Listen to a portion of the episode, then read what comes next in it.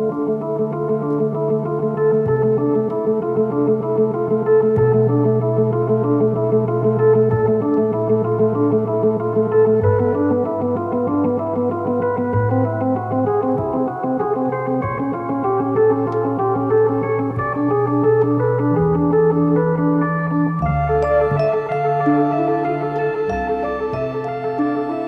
Bienvenidos a un nuevo episodio de Para Dormir Después Podcast, un show semanal de libros y películas en donde en cada capítulo platicaremos de aquellas grandes obras que nos han hecho quedarnos pegados a la página o a la pantalla y donde sin importar la hora hemos preferido desvelarnos y dormir después.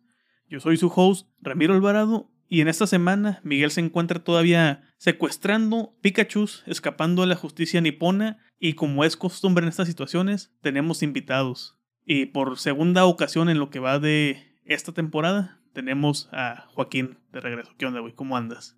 Hola, hola. Eh, por segunda vez, ya eh, casi casi consecutiva, que me invitan. Funcionó mi queja de que no me habían invitado desde hace más de medio año. Y ahora con a mí, Ramiro Ausent. Perdónenme, con, con Miguel. Lo arreglas en la edición, ¿no? Lo arreglas en la edición. no, aquí los errores se quedan, güey. no. Eh, ahora con Miguel ausente, parece que te quedaste solo con el changarro. Eh, y como comentabas, eh, Miguel está de vacaciones, anda recorriendo ese archipiélago maravilloso que es el Japón, tierra de Kawabata, de Mishima, de Kurosaga, de Osu, que nos dio Nintendo, Pokémon, Godzilla y que por cierto ha dado grandes arquitectos modernos como Tadao Ando, eh, Shigeru Ban, Arata y Susaki. Ojalá y algún día pueda. ¿Cómo? El porno pixelado. Ojalá algún día pueda compartir eh, esa dicha. Ojalá se la está pasando muy bien. Sí, güey. Y mira, que, que dato curioso, bueno, no tan curioso, ¿no? Porque siempre son este, entre estudiados y a propósito los temas y, o sugeridos. Vuelves a un otro episodio donde vamos a hablar sobre algo que tiene que ver con arquitectura. Nada más que en esta ocasión es de forma directa, implícita y explícita. Ahora sí, vamos, vamos, a, vamos a aprovechar tu conocimiento y profesión directamente. Bueno, todas las veces pasadas lo hemos aprovechado, pero ahora sí es hablar directamente de lo que es tu oficio, tu profesión. Sí, así es. Eh, ahora no solamente voy a hacer referencia a la arquitectura que viene en la, en la selección de películas que hemos hecho antes. Esta vez, ahora sí es una. Eh, vamos a hablar sobre una obra sobre arquitectura. Sobre arquitectos de arquitectos para arquitectos. Sí, así es.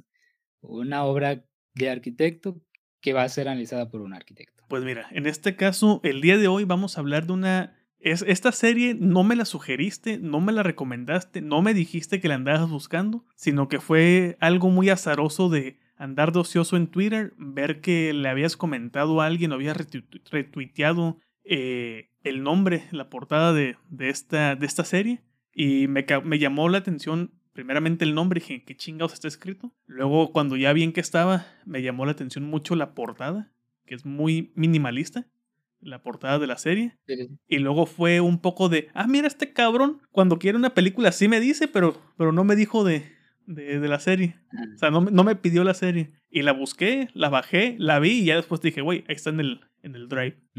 Sí, lo que pasa es que la, esta, esta serie, que se llama The Architecten, eh, yo, la, yo supe de ella desde principios del año, de hecho, cuando se proyectó en el Festival de Cine de Berlín. Eh, la proyectaron en, una en uno de los segmentos que es Berlín, Berlinale Series. Eh, yo, bueno, quienes me sigan, si hay algunos que los escuchan y me siguen, saben que yo suelo dar mucho seguimiento a los festivales de cine. Berlinale, Cannes, Venecia, El Locarno. Eh, me gusta mucho porque los festivales son ventanas para muchos cineastas de, de proyectar sus películas, ¿no? Muchas veces estas películas no llegan ni siquiera a distribuirse, a veces no salen de sus... No La gran mayoría, de hecho. Exacto, no, se, no llegan a distribuirse fuera de sus países. Algunas de ellas es la única vez en las que llegamos a, a escuchar sobre ellas. Eh, entonces se les da, es una oportunidad para muchos cineastas de dar visibilidad a su trabajo. Por esa razón es que a mí me interesa mucho darle, darle seguimiento, ver de qué películas eh, hablan en estos festivales. Y en Berlinale, pues me enteré de esta serie, pero fue hasta apenas hace como, hace como un mes que comenzó a hablarse mucho de ella después de que se estrenó en España. Se estrenó en Filming en España y a partir de ahí comenzó a hacer eco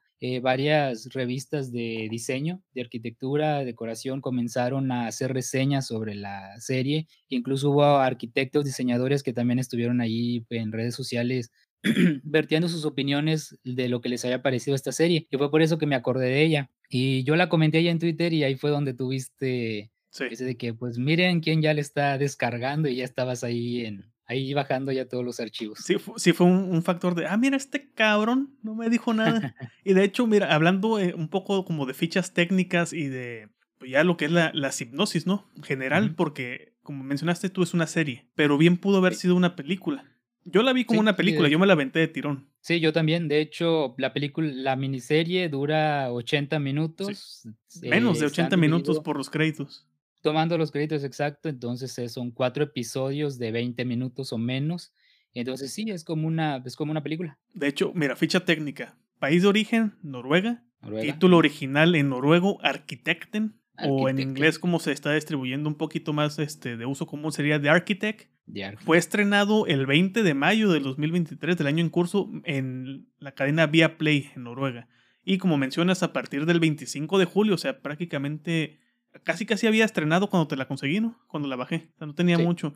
Eh, fue en Filming, en Filming España, eh, a partir del 25 de julio. Hipnosis, así, breve, rápida, concisa. En un oslo distópico de un futuro cercano pero indeterminado, Julie es una joven arquitecta que solo ha podido conseguir una plaza de becaria en una prestigiosa firma de arquitectura, por lo que apenas puede llegar a fin de mes y se ve obligada a vivir en la plaza de un parking subterráneo habilitada como un espacio precario para vivir. En ese mismo parking se encuentran muchas otras personas, casi todas jóvenes, en su misma situación de pobreza habitacional, de lo que se aprovechan gente sin escrúpulos como el propietario del parking, que no duda en poner todo tipo de condiciones draconianas a sus inquilinos para lucrarse con su desesperación.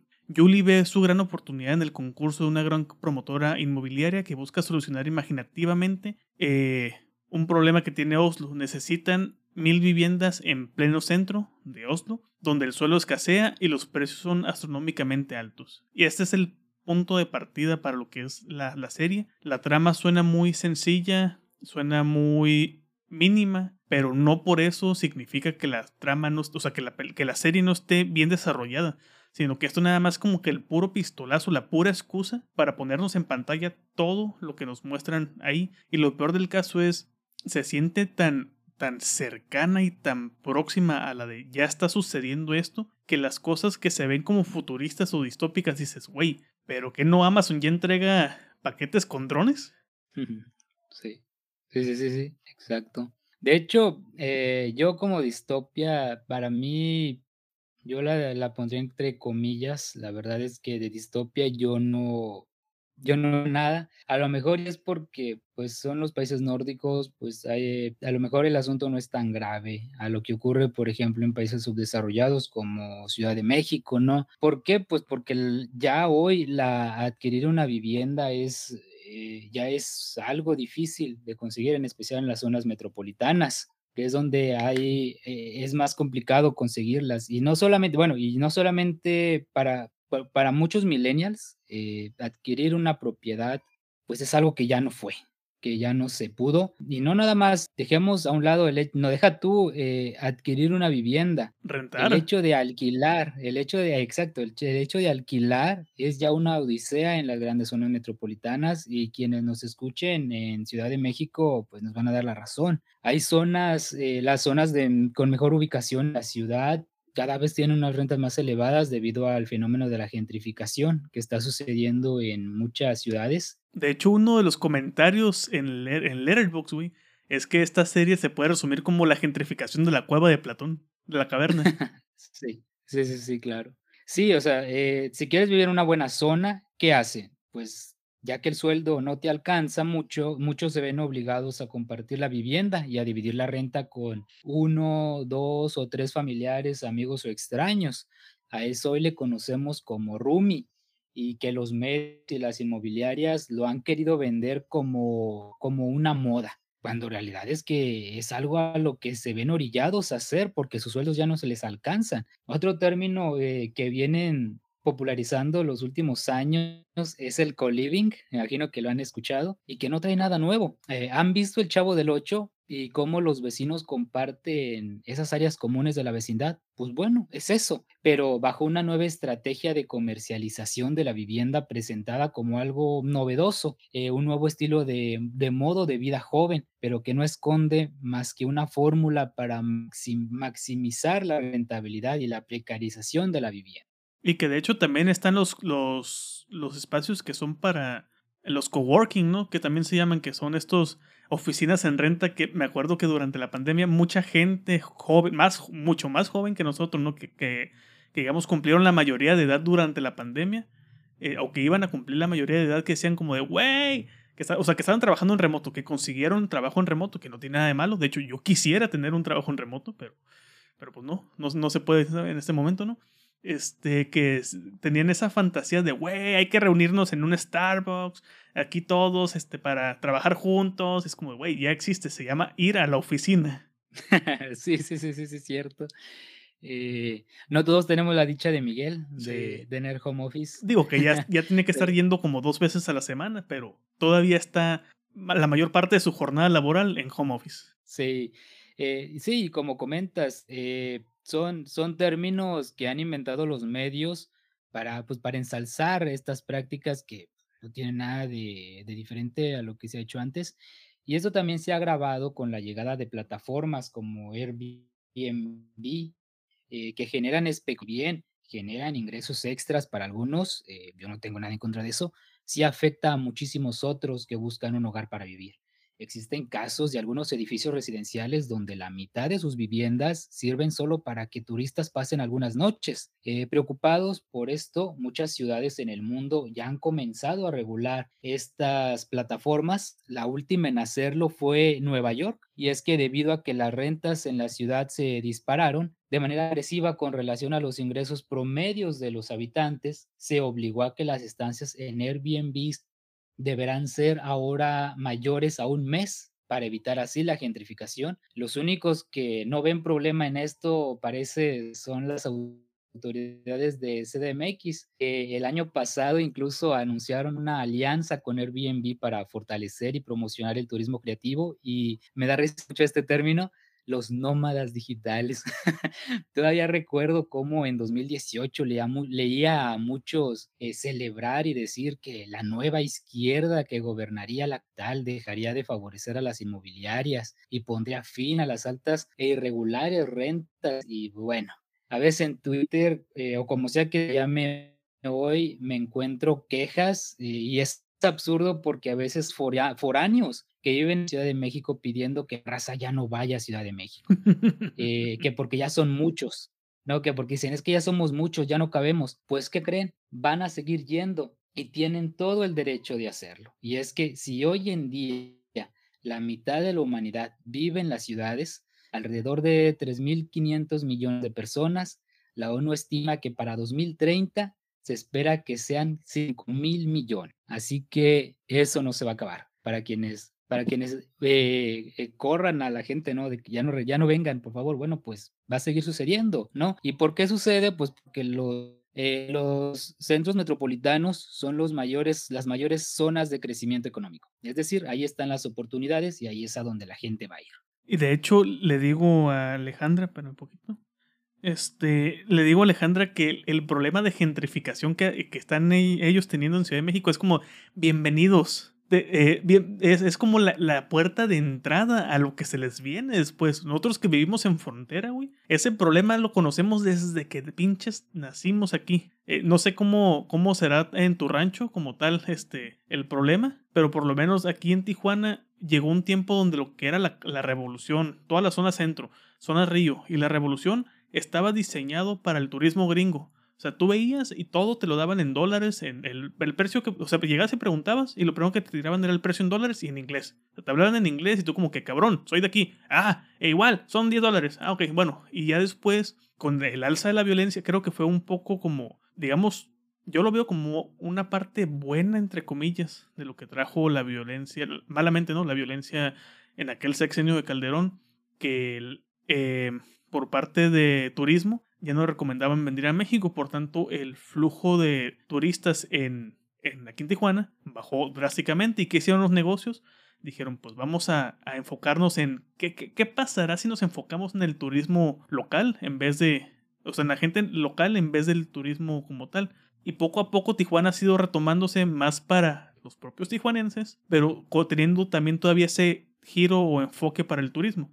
Nada más que ya es más común que sea muy local el manejo en ciertas zonas. En otras siguen siendo diseñadas para turismo, para extranjeros como tal, pero ya tenemos áreas de nueva cuenta para nosotros, los bares, este, todo lo que es la zona centro, las áreas de conciertos, que no hay muchos, pero todas esas áreas ya están más promocionando nueva cuenta el güey. Este, ve a la feria del taco, ve a la feria de la cerveza, ve, ve a la feria del tequila, este, caigan a pistear aquí al, pasaje Rodríguez, caigan a pistear aquí al pasaje no sé qué. O sea, ya se volvió otra vez un punto, o sea, ya pasamos esa área fuerte de que todo dependía del extranjero, todavía no, pero ya estamos volviendo poco a poco a lo local y Ciudad de México está al revés, apenas están iniciando la masacre que les viene encima. Lamentablemente, por lo mismo de los precios, porque aquí, aquí tú preguntas una renta y te, tiran directamente dólares. Oye, este, un pinche una casa o algo, nada, pues que son 500 bolas. Y tú, ah, cabrón, qué pedo.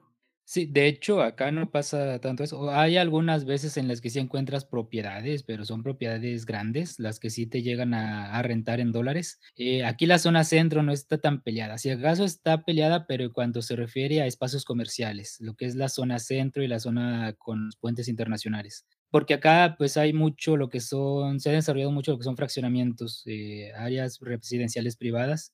Eh, y no, no, afortunadamente hay zonas donde se cobra en su mayoría en pesos. Pero sí, eh, de hecho, yo creo que no solo la gentrificación no solamente ha apoyado en cuanto a, no, no solamente ha provocado un alza de precios, sino que pienso que también se ha combinado con una especie de discriminación. Me parece un absurdo que algunos habitantes de la Ciudad de México no puedan ir a, a algún edificio en específico porque resulta que no te permiten rentar por ser de tu propio país, ya que están destinados, los departamentos están destinados a personas extranjeras. Como comentas, en algunos lugares solamente están ofreciendo ya servicio eh, en inglés. Sí.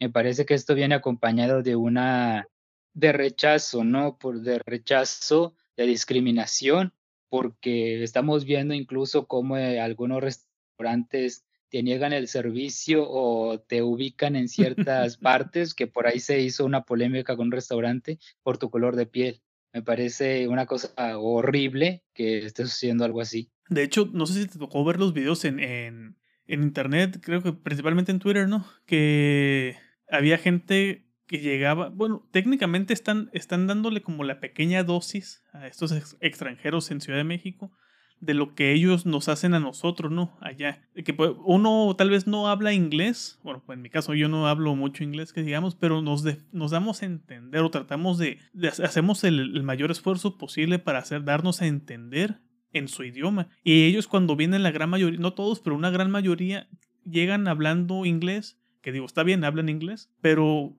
se enojan si no les hablas en inglés. Como a ver, pendejo, ¿en el país de quién estás, hijo de la chingada? ¿En qué, qué, pinche idioma se habla aquí? Como para que vengas y te enojes porque no te, porque no te hablan en inglés. Y, claro. Y esos videos donde la gente, o sea, donde gente local está grabando de que dice, a ver, vete chinga tu, ah, vete de aquí, güey, o sea, vete a la chingada. Estás en, que le quieren aplicar lo mismo como en burla o ya de enojo, dependiendo de estos videos de los, de los que son, este, que hacen apoyo a Trump, que es como de, pues, estás aquí, habla, habla en el idioma de aquí, güey. Y, luego, pues hay otra gente que sí hace el intento, que sí son.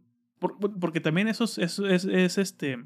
Es de doble vía, ¿no? Así como hay gente que viene y que quiere hacer lo que se les da la gana aquí, que la mayor parte de la gente que quiere hacer eso es porque no les alcanza con su sueldo en Estados Unidos a vivir y aquí piensan que aquí son millonarios cuando realmente por el tipo de economía pues sí les, sí les alcanza, pero si se regresan a su, a su a su país, van a vivir en un pinche carro, güey, en la cajuela del carro prácticamente, porque no les alcanza para más. Que se molestaron cuando reabrieron los puentes internacionales, ¿no? Que porque había muchas filas. Y vienen aquí y echan, sí, sí, sí, he visto esos personajes que vienen aquí, echan chingo de feria, que porque ganan en dólares. Bueno, pues si te va tan bien, pues ¿por qué no vives allá? Ah, pues porque no te alcanza. Exactamente. Muy fácil. Eh, y, eso y lo y se ofenden.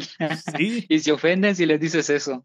No, y luego con el pinche término de expat, es como que, güey, eres inmigrante. no le o sea, cuando tú sales del, del país y te vas a, invadir otros, este, eres expat, pero no sea al revés, haciendo la misma finalidad, buscando un mejor eh, estilo de vida, porque entonces sí son inmigrantes, ¿no? Como que dependiendo del, del pasaporte, eres expat o eres inmigrante. Nómada digital.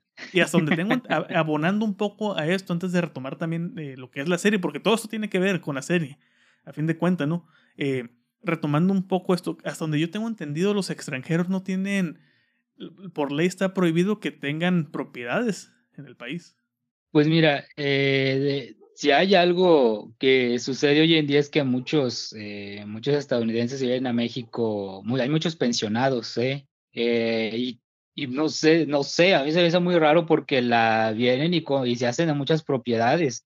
Y aquí vienen y se dan la, llegan a dar la gran vida. De hecho, pues no sé si haya algo que les impida, pero se me hace bastante extraño, ¿no? Muchas veces critican la cantidad de mexicanos que cruzan Estados Unidos, pero pues ¿por qué no hacemos también un cálculo de cuántos estadounidenses vienen a establecerse a México, ¿no? Creo que también es ahí un tema que se debería de manejar un poco. Y como comentas, la serie no toca a profundidad todos estos temas, no lo hace, pero sí te toca de una manera muy, breve y te hace pequeñas referencias a todos estos temas que eh, que están ocurriendo en las grandes ciudades. Eh, muchos expertos, eh, yo, bueno, cuando yo recibía clases de urbanismo, había muchos expertos que, que, que advertían de esto, de que, es, que las ciudades iban a enfrentar este tipo de problemas y pues los estamos viendo. Eh, el tema de la gentrificación, mucho, muy, por ejemplo, ahorita comentábamos mucha gente que dice es que ya somos muchos, es que ya estamos desbordados. Bueno, pues que las autoridades deberían de trabajar para que el no saturar el sistema de transporte, deben de trabajar eh, en crear nuevas eh, nueva infraestructura que dé capacidad, porque pues la misma uno lo está advirtiendo, en, en 2030 van a ser 5 mil millones. Muchas de nuestras ciudades no están preparadas para eso. Y si a eso sumamos los efectos del cambio climático que ya los tenemos encima, pues tampoco nuestras ciudades están preparadas para eso y nuestras autoridades están haciendo patos. y, y, la pregunta es si ahorita haces filas de tráfico, si ahorita el transporte está saturado, si ahorita hay altos cobros por alquileres, qué va, cómo vamos a estar entre, en el 2030, ¿no? Que es, la, es, la, es, la, ese límite que la ONU tiene estimado para esto. ¿Cómo vamos a estar dentro de algunos años en las principales zonas metropolitanas de, de nuestra ciudad, de nuestro país? Güey, sí, Tijuana, bueno, Tijuana es ciudad a fin de cuentas, ¿no?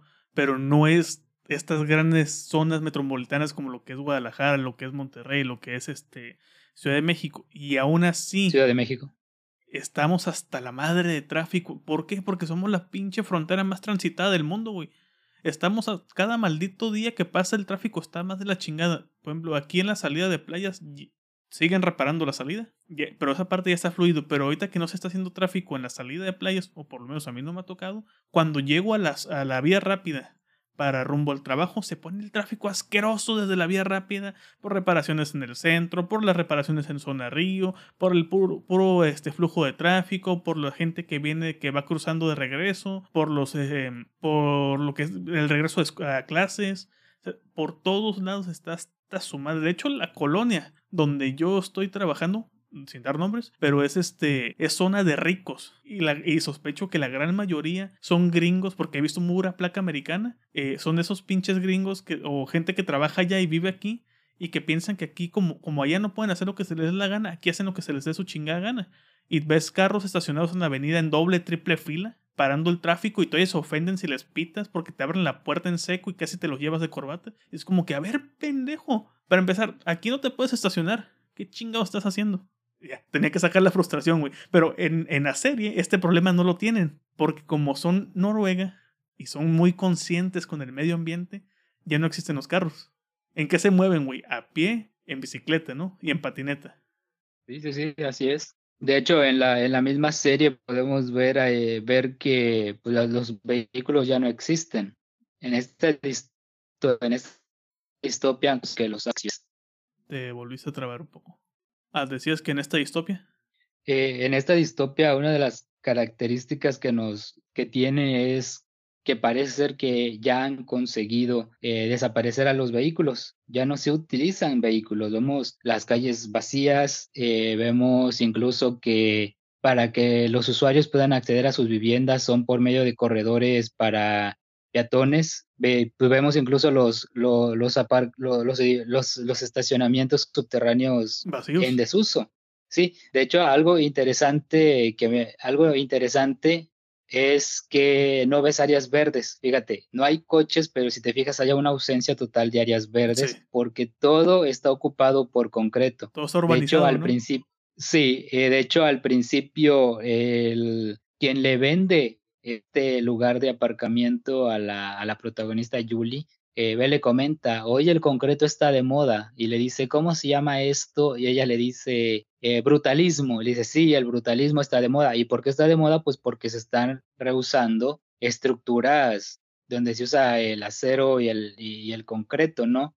Están dando un reuso. De hecho, vemos que la, la misma fotografía tiene una, le, da mucho protagonismo a las, a las texturas la textura del concreto y a los tonos grises. A, lo poroso del concreto, lo, poroso, lo cuarteado, que vemos varias, varias tomas así como, no en zoom ni en primer plano, pero muy, muy cercas, donde vemos estas imperfecciones, ¿no? Del concreto. Sí, sí, le hacen varios acercamientos a la, a la textura del concreto, a los muros, a las vigas, eh, a las aceras de, de, la calle, a los muros de los edificios. Me, me, gustó mucho ese, ese detalle. Y la fotografía, de hecho, ya mencionándolo, eh, tiene, una, eh, tiene una estética muy formal y está dominada casi en, por completo por, por, por tonos fríos por, por colores azules, grises, eh, y de hecho, por las pocas veces que llegamos a ver luces, una fotografía dominada por el, por el color cálido, por el color amarillo, es esas veces en las que hay interacción entre la protagonista y su vecina, que ya lo vamos a comentar. ¿Por qué? Pues porque eh, la luz amarilla representa calidez. Entonces es curioso que la calidad solo lo vemos en, cuando ellas eh, interactúan, cuando ellas están cerca una de otra. Y mientras que el resto, que pues parece que hay una especie de enajenación entre los personajes que son distantes,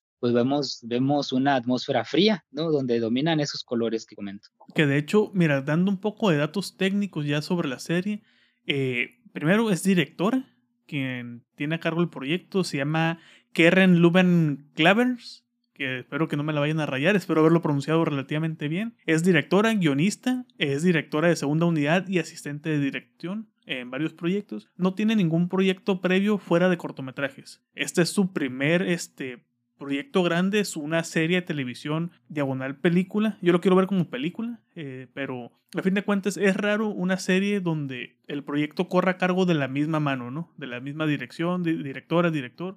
En este caso, ella, su ópera prima, por decirlo de una forma, es esta serie, de ella totalmente involucrada. Cuatro episodios. Y quiero comenzar a hablar del primer episodio, ya directamente, que se llama The Intern o La Interna, que es justamente donde conocemos a Julie, que es esta actriz Ailey Harbour, que la pudimos ver en bueno, la vieron en su session, los que vieron su session yo no la he visto, pero también la ubican o la podrán ubicar en Telma de Joaquín Trier. Eh, sí, sí. Joaquín Trier, perdón, ya se me pegó el Trier de, de Alejandra. Joaquín Trier, que se ve hermosa, para empezar. Es una muy buena actriz. Pero el, episodio nos, nos presenta a esta Julie como interna en, en esta firma de, arquitectos. Eh, no, de hecho, inicia, la, inicia la, serie donde ella está queriendo pedir un préstamo en el banco. Que los bancos, por lo visto, aunque sea el futuro, es una distopía, ¿no? Pero ¿cómo son odiosos los bancos, güey? Hasta en este momento donde ya todo es interacción por voz, lo que sea, siguen siendo odiosos a morir. Quiere pedir un préstamo y le dicen que no porque tiene una deuda enorme de la carrera, justamente un préstamo estudiantil y de hecho todo está automatizado, ¿no? Sí y tiene, y para que, puede, para que un humano te pueda atender, tiene un costo. Y alto. Sí. Muy, muy alto. Entonces ya la vemos toda derrotada, que es cuando llega a este estacionamiento a rentar. Ni siquiera renta. Ok. Renta un cajón para carros o dos cajones, lo que es el, equivalente, ¿no? Y su, digamos, sus muros, su privacidad son cortinas. Quien haya estado internado alguna vez en el IMSS Así como te ponen el cortinero en el techo alrededor de tu camita, eso es lo que está ella rentando. Así. Así tal cual. no hay muros, no hay ventanas, no hay puertas, es un sistema, dice quien le eh, dice quien le renta, es un sistema basado en la confianza. y es como de, güey, o sea, eres, acabas de, titularte, eh, tienes la deuda estudiantil, estás trabajando y tu, tu trabajo como interno es prácticamente el trabajo de una secretaria o secretario. Sacar copias, sacar copias, sacar planos, estar ahí nomás como adorno. Y, oh sorpresa, resulta que la, la firma acaba de contratar a un gran arquitecto, ¿no? O sea, un gran arquitecto que está saliendo en revistas que es aquí como que, uff, que resulta ser su ex, Marcus. Y... un talento emergente, un talento emergente que pues ha tenido mejor, mejor suerte en su carrera. Eh, y, como comentas, es su ex para empeorar las cosas, ¿no? Para chingarla y eso hace que eso hace que las cosas se pongan muy tensas. Sí, y, justamente con eso termina el episodio, ¿no? Primero ella se va al estacionamiento a vivir, em, se topa con que su ex es el que, el que va a ser su jefe, porque su ex no va a entrar como interno, ya entra directamente con contrato, como arquitecto, diré, como diseñador directamente. Y ella sigue ahí valiendo madre viendo qué va a hacer de su vida. Es un episodio que me gustó porque es muy conciso, pero ya te plantea todo lo que necesitas saber desde un inicio. Y sobre todo algo muy característico, algo que pareciera que el, espíritu de Lars von Trier anda eh, rondando la serie. Porque toda la maldita serie está grabada con cámara en mano y con estos zoom in y zoom out característicos de la, etapa posterior al dogma de, de Lars von Trier. De hecho, como referencia de qué se parece o a qué película se parece más, se parece a El jefe de todo esto o The Boss of It All de Lars von Trier por la parte como cómica seria que es eh, dentro de una empresa. Aquí es una empresa, ¿no?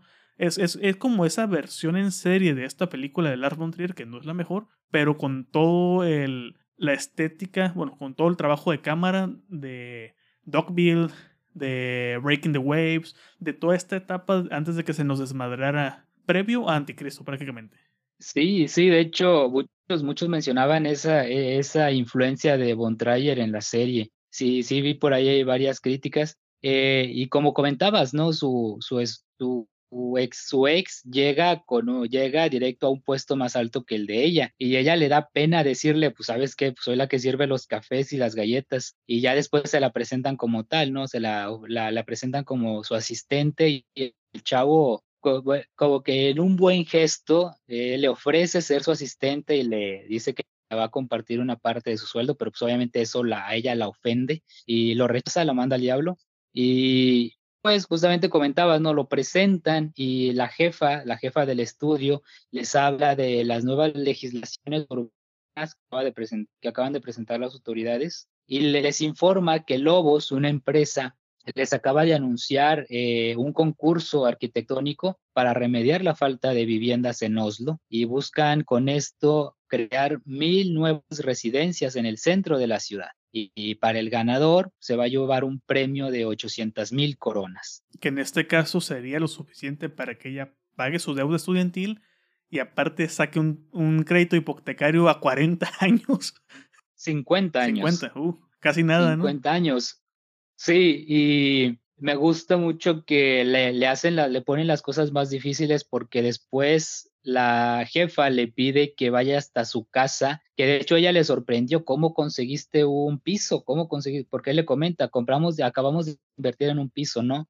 Entonces, eh, visita su casa para que le, para que firme el contrato, que de hecho la firma del contrato es un pequeño aparato donde solamente tienes que poner ahí la huella, la huella. Es un lector de huellas. Pero el lector de huellas, perdón, y ahí es donde se empieza a dar cuenta que este ex, pues más bien es solo una fachada, ¿no? Porque resulta que se entera por su novia, eh, con quien vive, que no consiguió el de, eh, ese piso pues por tener mucho dinero, sino que lo consiguieron gracias a que su esposa fue apuñalada y le tuvieron que pagar un seguro. Que esto es parte del segundo episodio que se llama eh, Vecinos, justamente. pero sí, sí.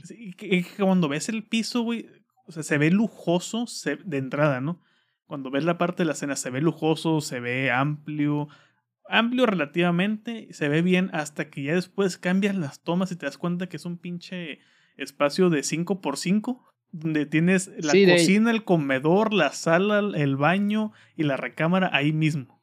De hecho, al principio ella, ella sí se queda muy impactada, pues y, pues ¿qué te puedes esperar? Estás viviendo entre cuatro cortinas, obviamente ves el espacio y te quedas asombrada, pero la realidad es que es bastante sencillo eh, el espacio y, ese, y ella ahí es donde se da cuenta, ¿no? De que pues este chavo pues no es lo que pues, parece ser. Y, ella en ese momento en que, en que los visita le, le expone porque tienen un invitado cenando y, y, le pregunta qué idea tienes para el concurso y ella le intenta exponer su idea, pero eh, Marcus, que es su ex, no se lo permite, ¿no? Pero ella sigue comentando las ideas que tiene y conforme explica lo que ella tiene pensado él comienza a exhibir sus, sus irregularidades eh, y le menciona que no es viable, ¿no? Porque le dice, dices que vas a construir mil viviendas pequeñas en serie, pero ¿en dónde las vas a construir? ¿En dónde vas a sacar el espacio, no? Y es ahí donde, pues sí, topa, topa con pared, no sabe qué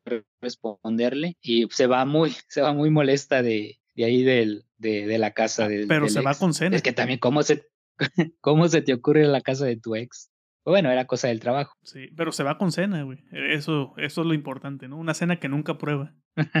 que nunca prueba, sí. Que luego, de hecho, también vemos este, su vecina, la vecina de, de Julie, que, la vecina de Cortina, prácticamente. Que es esta activista anarquista, ¿no? Esta activista ambiental, que luego que desde el principio la vemos, la vemos este, en pantalla casi casi, que no sabemos de dónde hasta que nos lo exponen. Resulta que en esta distopía muy próxima, los maniquís de los exhibidores de las tiendas de ropa son gente en una caminadora modelando la ropa. Entonces la vecina anarquista es una modelo de este tipo que es con quien comienza a tener como esta, relación íntima, esta relación de amistad de, de, subterráneo cortinero, que es cuando se mete casi casi a, la brava, ¿no? A su espacio y, que Julie dice, ¿sabes cómo puedo ser más acogedor esto? Y pone una luz desde afuera por la cortina rebotándola, haciendo que se difumine y que se ve cálido. Y que es cuando se le prende, se le prende el foco literalmente, literal metafóricamente de, ya tengo mi proyecto. Sí, de hecho conoce a Kagia, creo que, bueno, no sé si lo dije bien, Kagia, que es una maniquí humana que trabaja ahí en el en, en, una, en una tienda de ropa y e, ella, ella le, le resulta familiar, ¿no? Ella cree que la conoció en la facultad de arquitectura y justamente como comentas, eh, enciende una lámpara que es muy fuerte y ella le dice, a ver, espera, la lleva detrás de la cortina, la enciende y la luz ya no, ah, ya no afecta tanto a los ojos y ella le hace un comentario, ¿no? Le comenta algo de que casi se me hace olvidar que estoy bajo 10 metros, estoy a 10, 10 metros bajo tierra. Y es ahí donde a ella le, se le enciende una nueva, una nueva idea. Y es que eh, en, un, principio la vemos eh, hacer su maqueta, la vemos hacer sus dibujos, la vemos hacer sus trazados y de hecho es una de las cosas que me gustó de la serie, esos guiños a la profesión, cómo duerme al lado de, de, su, de, su, de, su cúter, de sus escuadras, de sus, de sus cuadernos de dibujo, eso es, eso es bastante cierto, cuando estudias arquitectura eh, los llevas a todos lados, así que aguas, cuidado con hacérsela de pedo a un estudiante de arquitectura porque probablemente venga armado. Siempre traemos con nosotros nuestro cúter cuando nos tocaba hacer maquetas. Vemos ahí a trazar con el escalímetro. Los cúters y los exactos. Eh, sí, los exactos. Me, me, llama mucho la atención. Y de hecho, otra cosa que también se me comentó, se me olvidó ahorita, es, es esa referencia, es, es esa competitividad, porque la verdad es que sí es una profesión muy competitiva desde la desde la universidad de alguna manera nos enseñan a hacer así porque nosotros tenemos que presentar muchos proyectos eh, ante, los, ante los profesores y, muchas veces una práctica que se hace, bueno, cada, se reúnen en, nos reúnen en, equipos para, pues porque para así solventas mejor los gastos, ¿no? Porque tienes que hacer, comprar materiales de la maqueta, imprimir renders, imprimir planos. Y además, pues en equipo se trabaja mucho mejor porque hay más lluvia de ideas, ¿no? Entonces, no, nos tocaba mucho a la hora de presentar proyectos, era de que, a ver, pase tal equipo, ellos subían, pasaban al frente, eh, mostraban su propuesta, ¿no? Y luego de que el, el, el, profesor, el arquitecto les daba su opinión, les decía qué se hizo bien, qué se hizo mal, después venía, bueno, a ver, ustedes qué ven bien, qué ven bien, bien y qué ven bien y qué ven mal en este proyecto. Y no, no, no, era una, Una. Era una guerra, era una, era una guerra, sí, era una masacre porque prácticamente tú buscabas cómo afectar su proyecto, ¿no? Encontrabas, buscabas de, tratabas de encontrar cada, cualquier defecto, incluso tratabas de buscar algo que el profesor hubiera pasado por alto, ¿no? Buscabas destruirlo y ¿qué buscabas? Posiblemente buscabas afectarlo, buscabas eh, dañarlo para que, para que tu proyecto fuera el que pues, elegido como el mejor. No te daban ningún premio, no te daban eh, o, dinero, no te daban nada pero era la mera satisfacción de que tu proyecto fuera elegido como el mejor. Que de hecho, yo ese eso justamente lo vemos en el episodio 3 que se llama QC o Cubes, que es cuando ya hacen la propuesta Julie y Marcus, más Julie que Marcus, de, de, de, estas viviendas, ¿no? En el subterráneo, en los cajones de estacionamiento, que van a ser unas viviendas tipo modulares, que se pues es que ya tiene las cuatro, ya tiene las cuatro paredes de, no, necesitas impermeabilizar, no necesitas este aislamiento, no tienes nada porque ya todo lo tiene. Y aparte por las nuevas legislaciones noruegas, ya no es obligatorio el uso de luz este, natural. Entonces es donde se, de donde se agarra, ¿no? Para, para esto. Pero que Marcus le dice, a ver, tú no eres la, la arquitecto titular, soy yo. Por tanto, yo soy quien tiene que firmar, quien tiene que autorizar, que tiene que supervisar todo el proyecto, aunque sea tu idea. Y, y que se van, creo que se van a mitades, ¿no? O sea, como que le ¿sabes qué? Va, nos vamos a mitades o a cierto porcentaje si ganamos el premio, si ganamos la propuesta. Que comienza a ver como estos, haciendo homenaje a Incia, de estos roces accidentales, de nuevo entre ellos, porque bien dicen que donde cenizas hubo, donde cenizas hay, este fuego hubo, entonces se reviva la llama del amor un poco en este agarrón de entre cajas en repisas, cajas de cartón de proyectos anteriores y la fregada. Y vemos también algo que me gustó, que creo que, no sé, tú me dirás, pero ahorita que ya existen las impresoras en 3D, que ya están más estandarizadas este, y que son más comunes, creo yo que es una herramienta muy útil, pero que al mismo tiempo como que vuelve muy huevona a la gente, ¿no? Dependiendo.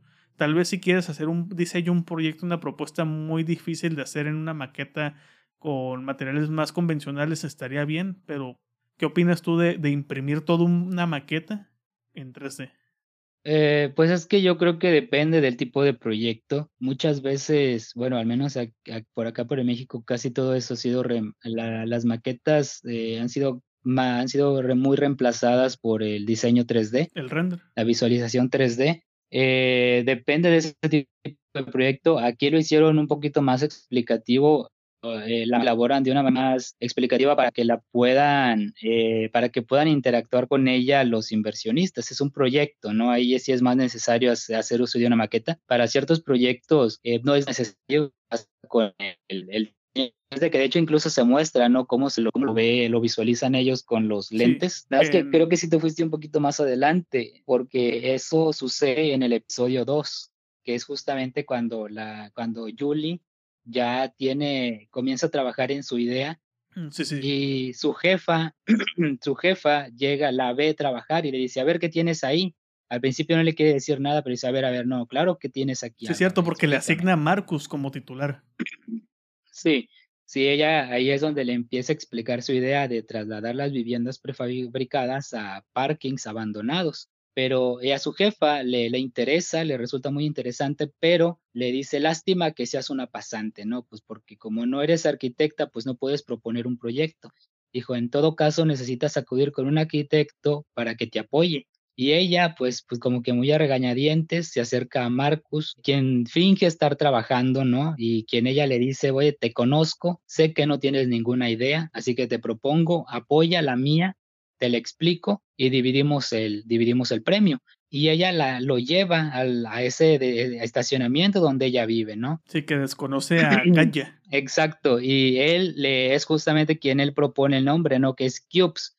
Pero dice, pero Cubes con Z, Cubes. Y de hecho es lo, es lo único que él aporta al proyecto, el nombre. Y, y, ese episodio termina porque es bastante curioso, bastante extraño, porque el episodio termina con una, una secuencia musical bastante extraña, donde ella rompe la cuarta pared y canta mientras está cocinando eh, una pizza en el microondas, ¿no? Sí, sí, sí, sí, cierto. Ya me acordé, sí. Lo, lo, lo, que continuaba es en el siguiente episodio, en el de sí, que es cuando ya vemos el desarrollo de la idea, el asesoramiento, eh, las impresiones ya de las maquetas más a, los prototipos, ¿no? En la impresora 3D, que está peleada con Kaya, que, que, no le, que le está ocultando como esta, este plan que tiene, esta idea, que es... Sí, que justamente cuando está ocultando esto, que se tratan de reconciliar otra vez, eh, pero que no le dice nada sobre el proyecto. Trata de evitar todo porque ella sabe que si ganan el proyecto significa que tanto ella como todos los que habitan este estacionamiento van para afuera. Sí, de hecho el episodio 3 fue el episodio que a mí más me gustó, debo decirlo, porque conocemos un poquito más vemos que ella y su vecina, que pues se vuelve prácticamente su amiga, se empiezan a desenvolver, ¿no? Empiezan a hablar sobre sus padres, sobre su familia. Eh, vemos cómo Julie pues le revela que no tiene comunicación con sus padres y cómo les hace creer que ella está siendo exitosa, que ella le va bien, que ella tiene un apartamento en una buena zona. Eh, y vemos, de hecho, eh, vemos cómo el episodio comienza con Julie y su vecina Kagia recorriendo las calles porque llevan cargando un sofá que se encontraron ahí tirado. Sí, es cierto. Y vemos cómo, vemos cómo se, eh, se encuentran a un homeless ahí, ¿no? Eh, sentado en una silla, en una, en una banca. Se acercan a él y ella, la vecina, comienza a sacar un pulidor para cortar una de las piezas que ah, impiden al señor acostarse sobre ella. Porque eh, parte, Julie, parte del activismo de Kaya Ah, porque parte del activismo de calle es justamente eso, destruir ese tipo de, de arquitectura dañina para, para la persona, la, gente sin hogar, que, que, muchas ciudades están utilizando justamente por sus problemas de, con, sus problemas con personas este, en condición de calle, ¿no? Que no quieren tener, eh, ¿cómo, ¿cómo, se le llama ese tipo de, de trabajos? Sí, eh, a eso se le conoce como diario urbano hostil, que de hecho eh, Julie le dice, no, no, no, no te puedo permitir que hagas eso. Este es una pieza de diseño de la famosa diseñadora Berna Wolf, le dice. Pero después eh, se entera Julie que pues el señor es su papá y es cuando ella pues decide, decide hacerse a un lado y, y ella corta la pieza y después ven cómo el señor se regresa y se acuerda y este, este, este mobiliario urbano hostil se caracteriza, como tú comentas, por contar con un diseño o adherir piezas a, áreas eh, en, eh, en zonas públicas que resultan ser incómodas y así ahuyentan a las personas en condición de homeless de ciertas zonas de las ciudades. ¿Por qué? Pues porque dan una mala imagen. A mí me llamó mucho la atención que hicieran, que, que hicieran mención a, ¿Por qué? Porque vemos que las ciudades son cada vez más, pues justamente como te comentaba, ¿no? Son cada vez son, son más frías, ¿no? Son cada vez más grises. Y esta Julie empieza a sentir simpatía por la causa de su amiga, ¿no? Comienza a, tener un dilema moral mientras ya comienzan a ultimar los detalles para la presentación de su proyecto. Es ahí donde ella se cuestiona, ¿y qué va a ser de ellos si este proyecto sale adelante? Y Marcus se lo explica mientras están en la impresora 3D. Le dice, ¿quieres acaso vivir para siempre en un estacionamiento? Y ella es cuando pues dice, no, pues sí, tiene razón, hay que seguir adelante. Y la parte que más me gusta, pues es cuando se lleva a cabo la presentación del proyecto a cargo de, de Marcus, que es la única parte del trabajo que a él le toca hacer. Julie deduce, bueno, si este güey no tiene ideas, no es capaz de diseñar algo, pues tiene que ser bueno vendiendo una idea, ¿no? Presentándola, porque pues por algo se ha vuelto pues tan reconocido. Eh, mientras Marcus se encarga de hacer la presentación, Julie está sirviéndole cafés a los inversionistas, pero cuando él recibe los primeros cuestionamientos de los inversionistas, todo se viene abajo. ¿Por qué? Porque Julie se da cuenta de que, de que pues este sí es un pendejazo, que es incapaz de responder todas estas cuestiones de, por ejemplo, cuando le dicen, ¿y crees que la gente va a comprar pisos sin ventanas? ¿O cómo vas a meter una familia en pisos tan pequeños? El güey no tiene la capacidad, no, es que eh, eh, no solamente es importante tener la habilidad de presentar, de vender un proyecto ante un cliente. Hay que saber justificarlo eh, y defenderlo, defender cada una de sus partes porque es claro que un cliente te va a preguntar cosas como, a ver, ¿por qué la cocina que me hiciste aquí es de este tamaño? ¿Por qué hay un pasillo aquí? ¿Por qué se ubicó el asador en esta parte y no acá? Julie se da cuenta que tiene que intervenir o, lo, o corren el riesgo de perder proyecto porque este es incapaz de responder todos esos, esos cuestionamientos. Entonces, ¿qué hace ella? Ella se interrumpe a Marcus, eh, se presenta como la arquitecta detrás del proyecto y vemos cómo incluso su jefa intenta callarla, pero ella continúa y hace una justificación impecable del proyecto. Y eso es, eso es bastante cierto. En, eh, cuando entras apenas a trabajar a un estudio, a una constructora, puedes, que puedes, tú puedes tener ideas, puedes proponer algo y desgraciadamente, pues porque están muy marcados los puestos, es de que por muy buenas ideas que tengas, por ahí, aún si son mejores que tus superiores, pues tú tú calla, escucha y déjanos a nosotros el trabajo así. Propuestas sean de los más aburridas, de lo más simplonas. Eh, eso es lo que se hace. ¿Por qué? Porque nosotros tenemos eh, este puesto, ¿no? Eso es bastante real. Y ella con mucha seguridad llega y les dice, a ver, vamos a ser sinceros. No se trata, esto no se trata de ayudar a la gente se trata de ganar dinero, ¿no? Incluso una de las inversionistas le dice, pues sí, es cierto, Lobos no dirige una obra de caridad. Ella les explica, claro, ella les explica que pueden hacer mucho dinero vendiendo departamentos pequeños. ¿Por qué? Pues muy fácil, porque el núcleo familiar ya es historia. El 80% de los noruegos son solteros. Puedes seguir construyendo departamentos de dos habitaciones, pero ¿para quiénes los estás construyendo? hay una alta demanda de viviendas en la zona centro de la ciudad, bueno, pues ya tienes ahí la, toda la estructura construida, tienes el espacio, simplemente hay que readaptarlo, ya está construida la base. Ahora, y eso hace que sea una propuesta sustentable y, reduce el costo de, de, reduce el costo de inversión.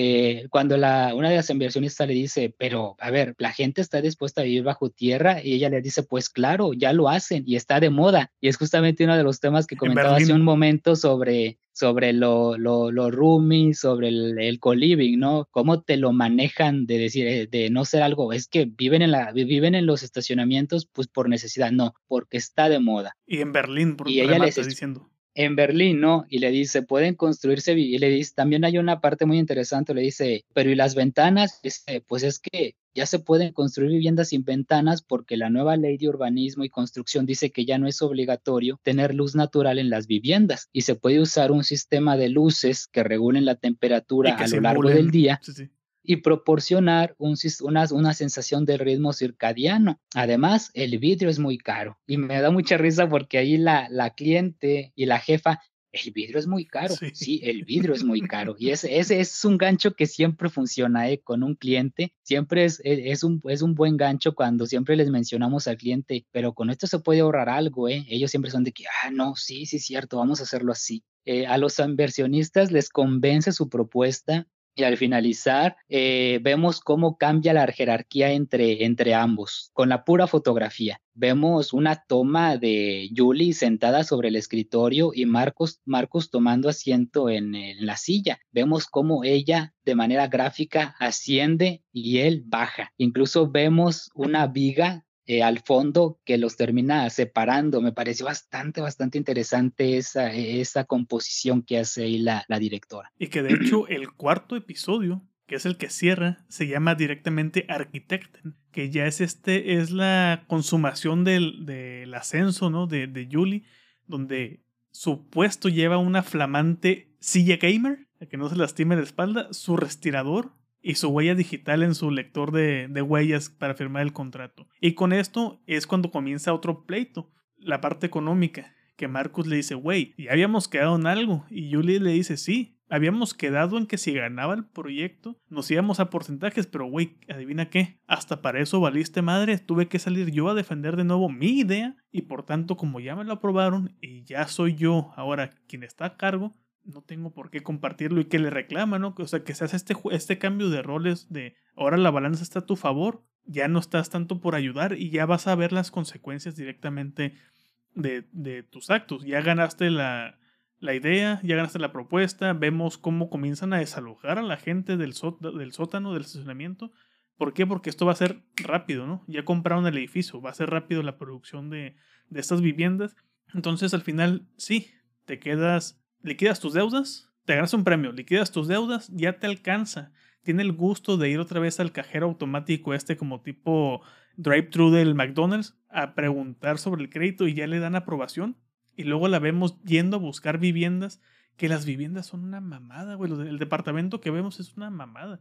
Es algo extremadamente estrecho, largo, que al fondo está la cama eh, y está un closet gigantesco de todo el tamaño de, la, de una de las paredes, que es el closet, la cocina integrada, eh, las sillas, la mesa, todo plegable ahí y que se quedan como que se escucha la voz, ¿no? Como si fuera una Alexa, un Siri de diciéndole, eh, quiere aceptarlos, eh, este departamento, le agrada el departamento, quiere aceptarlo a 50 años, quiere vivir en este, en este dulce hogar. Y es, es ese momento donde te das cuenta que en su rostro se ve que le vendió su alma al diablo. Porque la poca felicidad que había tenido recientemente, que era con, con Kaya, con su amiga, con, eh, sí, viviendo casi en, en la calle, ¿no? Pero que había tenido este momento como interacción, interacción social, eh, tratando de buscar eh, un poco de felicidad en su situación. Vemos que ahora ya tiene una posición aún mejor, ya va a ganar mucho más dinero, va a ser reconocida socialmente, eh, en, sí, socialmente, profesionalmente. profesionalmente y socialmente también, pero a costa de qué. De hecho, fíjate que me llama mucho la atención esa parte que comentaste cuando, cuando cuando Marcus se molesta no con ella porque le dice que ya no vamos a compartir el premio, se le dice simplemente, yo concebí la idea y yo vendí la idea. Entonces, por tanto, yo hice todo el trabajo. Y Marcus es, eh, es, es, un, es un personajito que sí vemos mucho, vemos mucho, vemos mucho en la realidad. Hay hay muchos personajes así que seguido vemos que tienen una obra por aquí, por allá, vemos que tienen mucha lana, vemos que siempre tienen una amplia cartera de clientes y desgraciadamente son personas que no tienen mucho talento, son personas que son incapaces de concebir ideas, pero desgraciadamente pues tienen éxito pues porque tienen los contactos, porque se han hecho de un nombre. Te topas a muchos personajes eh, así y a mí me llama la atención cuando él se queja con su, con su jefa, ¿no? Que le dice, es que pues sí, tiene razón, ella hizo todo, pero pues no se me hace justo. Y me da mucha risa la respuesta de la jefa, ¿no? Que le dice, que las minimiza, ¿no? Y que le dice, pues es que si está bien o está mal, eso a quién le importa, ¿no? Y es que al final de cuentas, la lección de, de este episodio es que el triunfo es de quien representa los resultados, no de quien trabaja para lograrlos. Y como comentas, a la primera oportunidad, Julie solicita el crédito de una hipoteca a 50 años. Ni el Infonavit se atreve a, tanto, güey. Aún. sí. Aún. Y, y a mí, eh, a, mí, yo no coincido contigo. A mí el final no me gustó. No me gustó para nada. Sin hacer spoiler, lo único que voy a decir es que para mí su respuesta debió de haber sido sí. Entiendo el dilema moral al que ella se enfrenta, todos podemos enfrentarnos a algo así en lo que es el sector de la construcción, pero ella ya lo hizo todo bien, o sea, ella hizo lo correcto, como la inversionista en la reunión se lo dijo, nosotros no dirigimos una obra de caridad, nuestro trabajo es diseñar y construir. Eh, al final de cuentas, si bien eh, muchas personas se van a quedar sin, pues, hogar? Lo, más cercano, lo más cercano que era para ellos un hogar, su propuesta de diseño eh, va a ayudar a más personas de las que va a afectar, porque va a permitir que muchas personas que en su misma situación puedan adquirir una vivienda un poco más digna de la que ya tienen. No muy digna, pero un poco más. Sí, eh, yo pienso que, bueno, es, es mi opinión, yo pienso que el final no me gustó, pienso que ella ella debió de haber dicho que sí, ya al final. Y de hecho hay una subtrama bastante graciosa, porque es que de hecho la serie, la miniserie maneja un, un, un, es humor, muy ácido. muy ácido, pero, pero sin ser muy cargado, como muy minimalista. De hecho me gustó. Y una de las subtramas es la de la Marcus y su esposa, ¿no? Que supuestamente pues él se la ha dado muy exitoso, pero resulta que tiene muchas deudas resulta que el seguro que pagó la esposa, que ella la asegura que fue un asalto, fue en realidad una, una, una autolesión, ¿no? La, la morra se autolesiona para cobrar seguros.